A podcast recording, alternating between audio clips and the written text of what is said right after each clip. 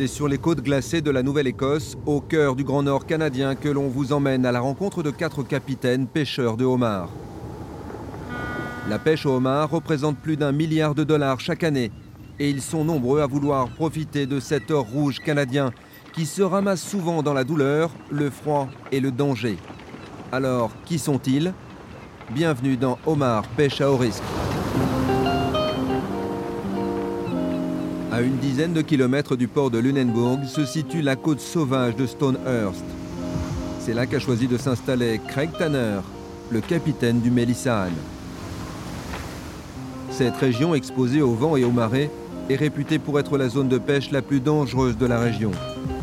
Après avoir passé une vie à lutter contre les éléments, ce n'est pas lui qui vous dira le contraire. Pourtant, jamais il n'a songé à quitter ses terres. J'ai toujours pêché. J'ai commencé quand j'étais encore à l'école pendant l'été, et puis avant même que je sois diplômé, j'ai commencé la pêche à plein temps. C'est comme ça que ça se passe à Stonehurst. Enfin, c'est comme ça que j'ai grandi. Chez mon père, on sortait du lit pour sauter directement dans le bateau. On avait un quai privé. On avait notre propre quai.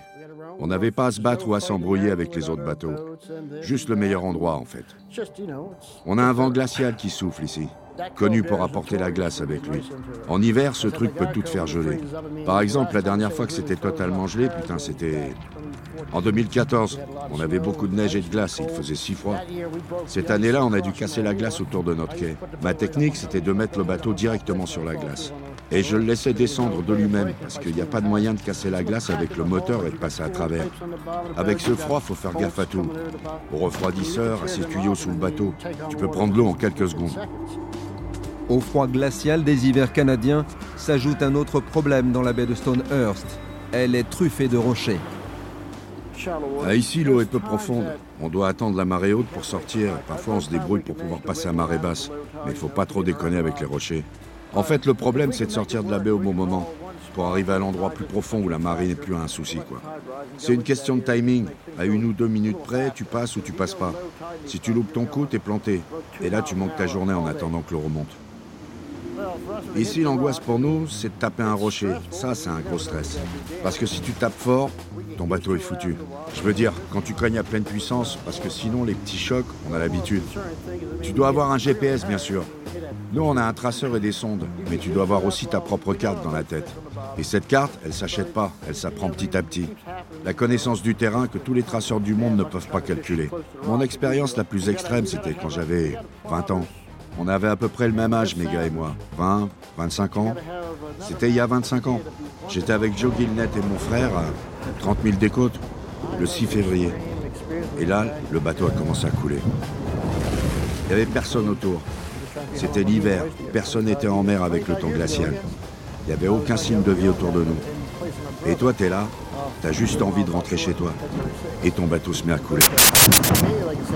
On avait un VHF. les antennes n'étaient pas assez longues. Tu vois, pas assez fortes pour remettre un signal jusqu'à la terre ferme. Ça, c'était le genre de choses qui arrivait à l'époque. Tu sais, il y a 25, 30 ans. On faisait ça à l'arrache. Pas de sécu, pas de matériel technique, on était dingue. Mais j'ai eu la chance d'avoir mon portable, un téléphone analogique, un téléphone de secours à l'époque. C'était pas un smartphone. J'allais même pas le prendre avec moi ce matin-là.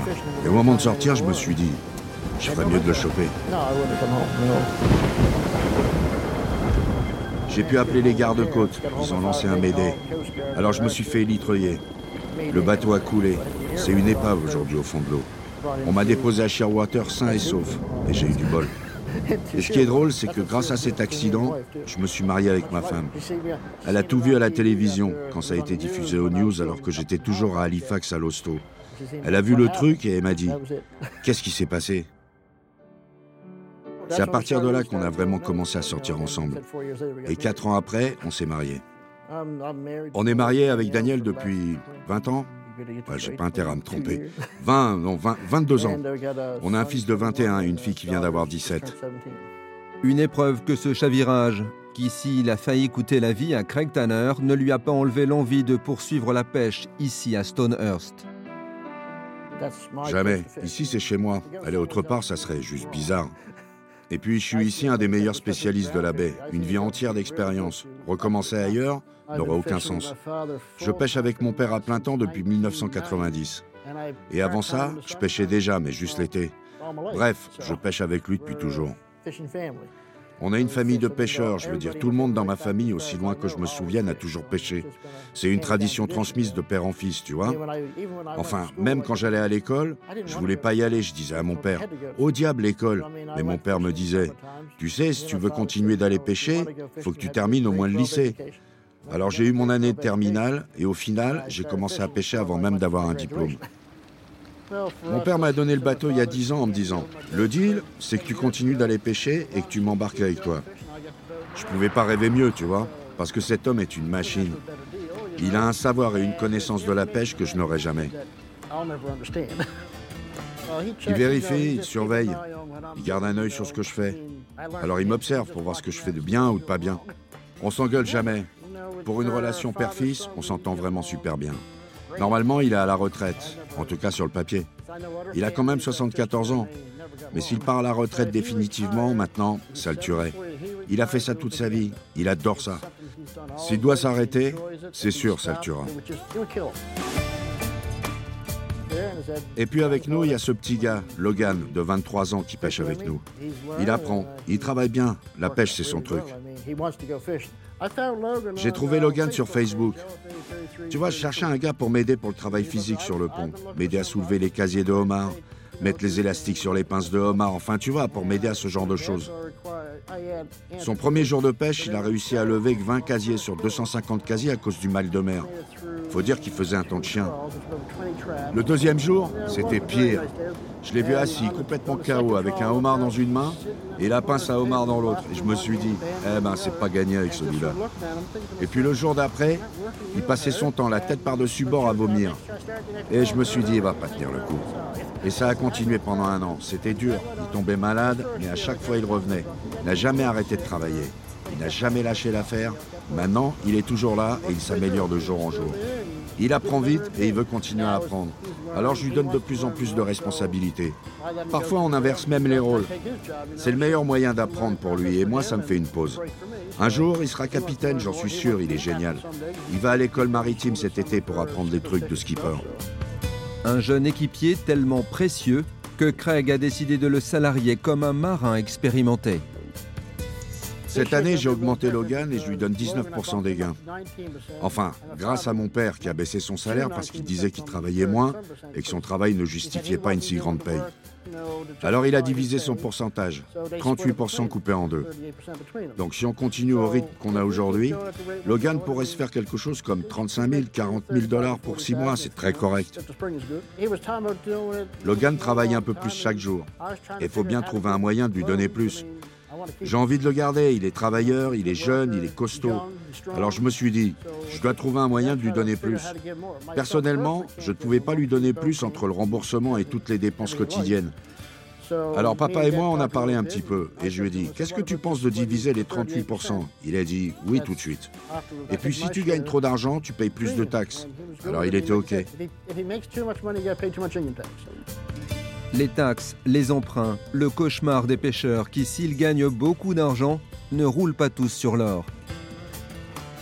J'ai beaucoup de frais. Ma plus grosse dépense, c'est le carburant et les appâts. Enfin, je pense même que maintenant les appâts sont plus chers que l'essence. On est passé de 15 centimes la livre à 1 dollar la livre si tu veux de la bonne cam. En 10 ans, la pêche a considérablement évolué, dans les gains, mais aussi dans les investissements, comme dans la technique. Avec la technologie, notre vie est plus simple. Quand mon père a commencé, il avait juste un réveil et un compas. Et puis quand j'ai commencé avec lui, on avait un GPS. Et puis aujourd'hui, on a un sondeur vidéo, bien sûr. Et un radar. Avec la technologie, c'est plus rapide de trouver les zones dans lesquelles tu veux pêcher. Si je devais aller à vue d'œil avec nos repères à l'ancienne, j'arriverais même pas à voir les bouées la plupart du temps à cause du brouillard. Aujourd'hui, tu peux aller directement sur le spot les yeux fermés et même retrouver un endroit où tu étais il y a un an. C'est sûr que ça nous montre plein de choses sur nos zones de pêche.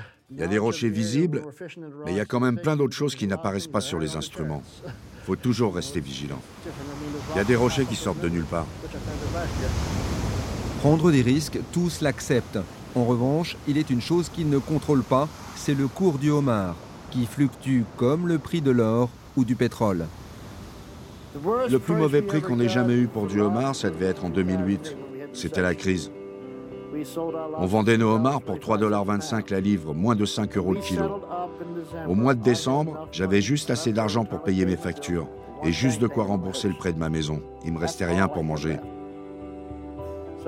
Heureusement, les banques m'ont soutenu. C'était encore le bateau de mon père.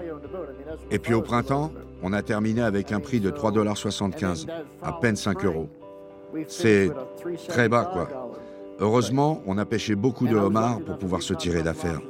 Juste assez d'argent pour rembourser mes prêts et tout le reste. Donc ça, c'était le pire. Et depuis 2010, ça remontait très doucement jusqu'à ce que le marché chinois ouvre de nouveaux horizons. Pendant des années, tout le monde se battait pour s'en sortir. Et là, enfin avec les Chinois, on gagne notre vie. J'espère que jamais on retombera à 3,25$ parce que ce sera impossible à gérer. À mi-parcours, Craig reste enthousiaste et positif. Après de nombreuses épreuves, l'optimiste capitaine garde le cap. Continuez et continuez encore. L'obsession, c'est de trouver le meilleur spot. On cherche tous un endroit plein de homards affamés qui voudraient bien ramper jusqu'à un appât dans mes casiers. Ça, c'est mon seul et unique objectif. Ce qui est sûr, c'est qu'il faut travailler beaucoup. Certains pensent que je ne sors pas assez pêcher. Certains disent que je me repose trop. Mais à la fin de la journée, j'arrive à nourrir ma famille. Il y a un point où tu travailles trop pour ne pas gagner assez. C'est un équilibre très complexe. Parce que de nos jours, tu dois savoir rester chez toi et attendre pour que le jour d'après, tes casiers soient plus remplis. Et puis, il faut garder en tête le facteur chance. Pour moi, c'est 75% de chance, parce que tu sais jamais ce qui va se passer, même si tu es un expert en fond marin. Les fonds mous, les fonds durs, ça change rien. Des fois, c'est que de la chance.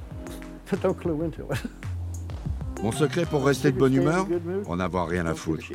Je rigole, mais en vrai, si tu te dis, je m'en tape, et que tu te prends les choses comme elles viennent, tout ira mieux. Retrouvez Craig et les autres pêcheurs sur RMC Découverte. Nous les avons suivis pendant six mois durant l'hiver polaire du Grand Nord canadien. Omar pêche à haut risque sur RMC Découverte, en replay et sur toutes les plateformes.